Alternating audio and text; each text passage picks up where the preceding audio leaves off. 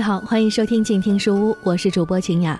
今天我们继续讲述来自雪域高原西藏的故事。藏族是我国历史悠久的一个民族，勤劳勇敢、富有智慧的藏族先民以及藏族人民，在历史的长河中缔造了富有西藏雪域高原特色的西藏历史。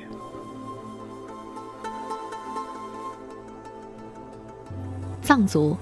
在一定意义上是西藏这片土地的主人，所以了解西藏要从了解藏族族源开始。今天的节目时间里，我们就来了解藏族族源的故事。作者：次仁央宗。本期节目由静听书屋与西藏人文地理杂志合作推出。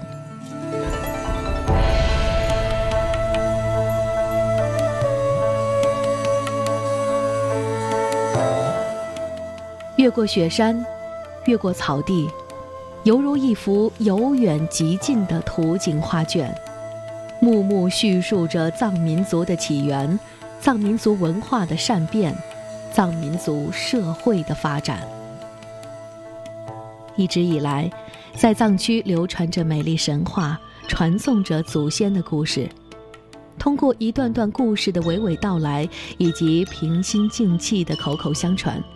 藏民族相信自己的民族有着无以伦比的古老光荣史。尽管这些美丽的故事缺少书籍传播的那种历史的厚重感，但印证着藏民族对于历史的认知态度，以及藏民族对于自己历史的思维定式。考古发掘研究的成果。总是给后人留下许多知识的空间想象。卡若文化、曲贡文化等等的考古发掘，不仅把藏民族的历史镶嵌在人类多地域起源的框架之中，同时，可以也把藏民族远古历史追溯到人类初始的阶段。敦煌文献。以全球史观的态度为考古学获取的知识提供了信实可靠的佐证。通过不断的研究，渐渐揭开了古老藏民族历史的面纱。但无论如何，古老的历史犹如一颗颗尘埃，随风飘逝，离后人渐行渐远，依稀仿佛。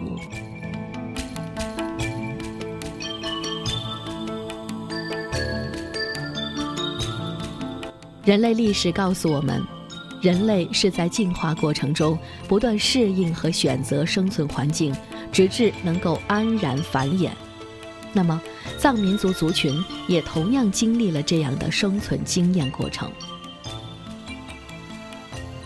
凭借着适应和改变的思维能力，以兽骨、兽脚、碎石作为工具，在无垠的青藏高原上寻找到适合居住的环境。一个重要的知识点，就是在旧石器后期，青藏高原已经有了人类的活动。综合历史知识，从旧石器的食物采集到定居农业为生计，是人类历史上的大革命，也是人类生存的大转折。多个书籍以及多种神话传说，都在讲述着古老的青藏高原上最早生活的有两个部族，其一。为土著居民，以狩猎游牧为生计；另一个为北方南下的低羌系统的居民，以定居农业为生计。这两个部落的融合，可能引发了许多连锁反应。首先，打破了人口的增长；其次，打破了双方原有的生活方式和生活态度。考古学家尽管以物质的条件提供了精神的推论，但是对于一个族群的形成所提供的资料是有限的，而源于藏民族世代口口相传的故事，恰好弥补了这一缺憾，并且为物质和精神的结合提供了自由想象的翅膀。据说，当地球围绕着太阳旋转时，辽阔的草原、荒漠的雪山，使生活在青藏高原的原始居民，掌握了逆转各种困境的知识和适应的办法，自觉选择了游牧采集的生活方式。从分散到聚拢，又从聚拢到分散的过程中，开始有了简单的呼喊联系。这不仅破解了彼此间遇到的困难，也改变了彼此的基因。当彼此渐渐相互汇拢时，相互间常常发出“嘎耶瓦耶”的呼声。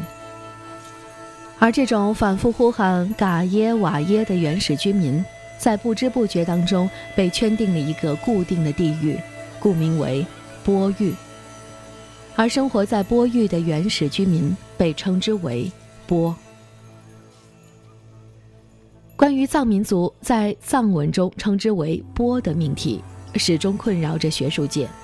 学者们大胆假设，提出了各种各样的说法，然而终究没有统一起来。相对权威的说法就是“波”可能是一种藏族人对自己的随意叫法，但藏民族倒是愿意借助或愿意相信爷爷的爷爷的爷爷。是怎么说的？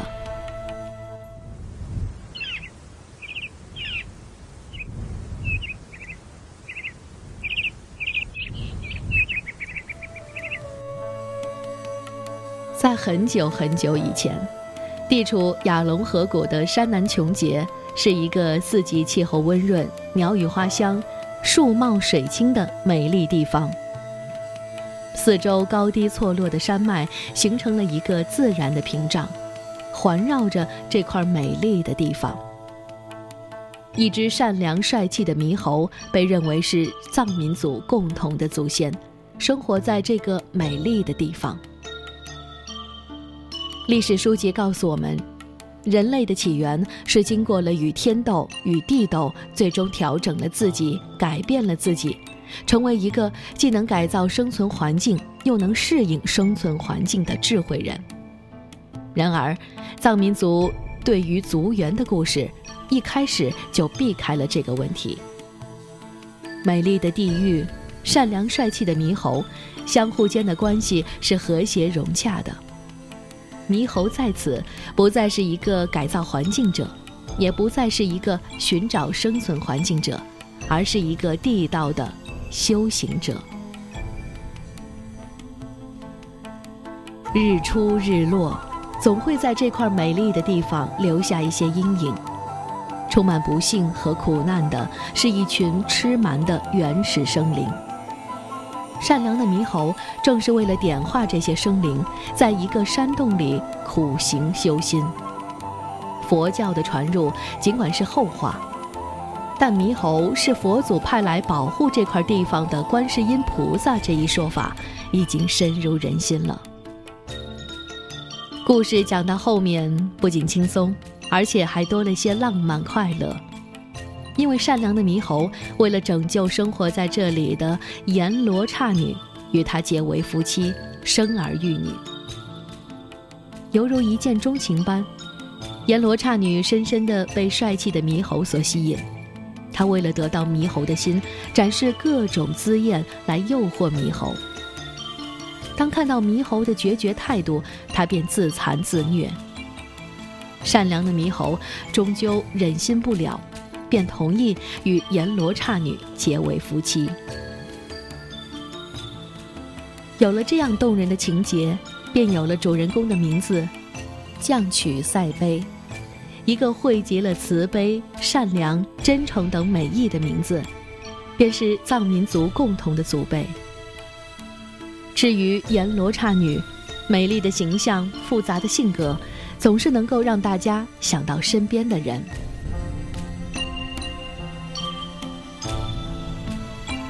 整个故事的延续是完整的，他们结合后共同孕育了六只小猕猴。果实丰硕，草木茂盛繁密，为这六只小猕猴提供了天然的栖息地。正因为如此，藏语中称山南为“资堂”，意思是游戏的坝子。昼夜更替，送走了月亮，迎来了太阳，鸟儿飞来又飞去，花儿开了又凋谢。曾经是一片果实累累、草木丰盛的地方，变成了狼藉荒漠；而这块被称为天然嬉戏的地方，已经是一块荒凉无垠的平坝。变化还不止于此，六只猕猴已经长大了，它们之后已经有了五百多只小猕猴竞相争食。食物的短缺，迫使彼此间毫无章法，厮打掠抢。老猕猴看到这里，便决定带着他的这些子孙到各处去寻觅食物。随着食物结构的变化，猕猴们的尾巴渐渐缩短，最终消失。慢慢的，猕猴们选择直立行走，开始有了相互交流的声音声调。慢慢的，他们就变成了人。或接近人的形象。人类属于动物王国，这似乎是所有科学家所认同的观点。虽然不敢确定藏族先人的智慧是否超然，但藏民族从自己的祖先那里接受了动物进化成人的观点。这种观点在某种程度上多了些进化论的科学养分。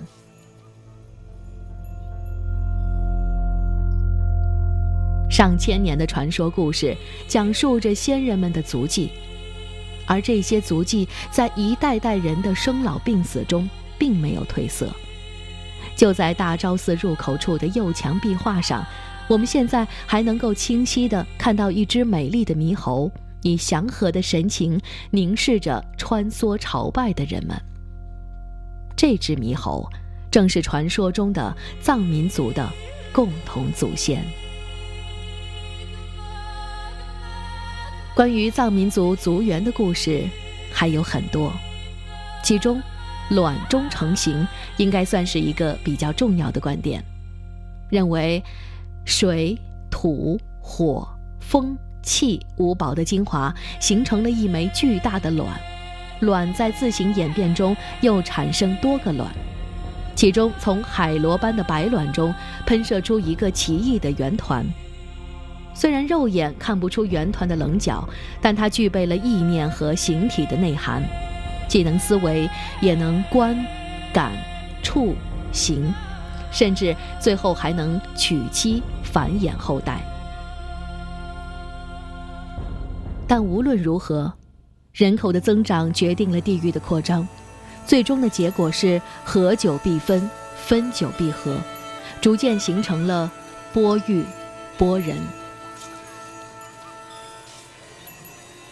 成书于公元十一世纪的《国王遗教》中写道：“猕猴的后代演变成四部，即四氏族：塞、木、顿、东，从此发展成藏民族。而这四部落在某种程度上成为藏民族最远古的古系姓氏标志。经过了千年的历史发展变化，藏民族仍然延续着这古老古系姓氏的足迹。”关于藏族族源的故事，在青藏高原一直流传着。当选择静下来听故事的时候，会发现，许多许多时候多了许多穿插在其中的跳跃式情节。老人们断续冗长的讲述，多少缺少点故事的逻辑性。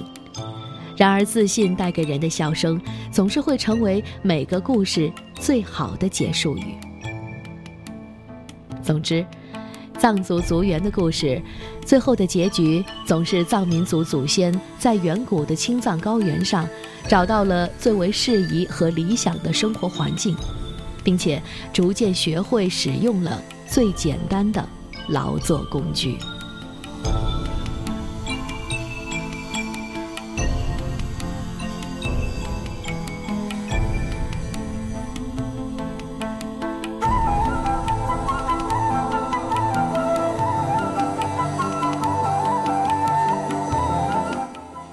刚才听到的是藏族族源的故事，作者次仁央宗。本期节目由静听书屋与西藏人文地理杂志合作推出。我是主播景雅。如果你喜欢我的节目，欢迎在新浪微博搜索 DJ 赵敏与我互动留言。想知道更多西藏的人文风情，可以购买《西藏人文地理》杂志，或者关注《西藏人文地理》的公众微信号，触摸西藏的心跳与温度。我们下期见。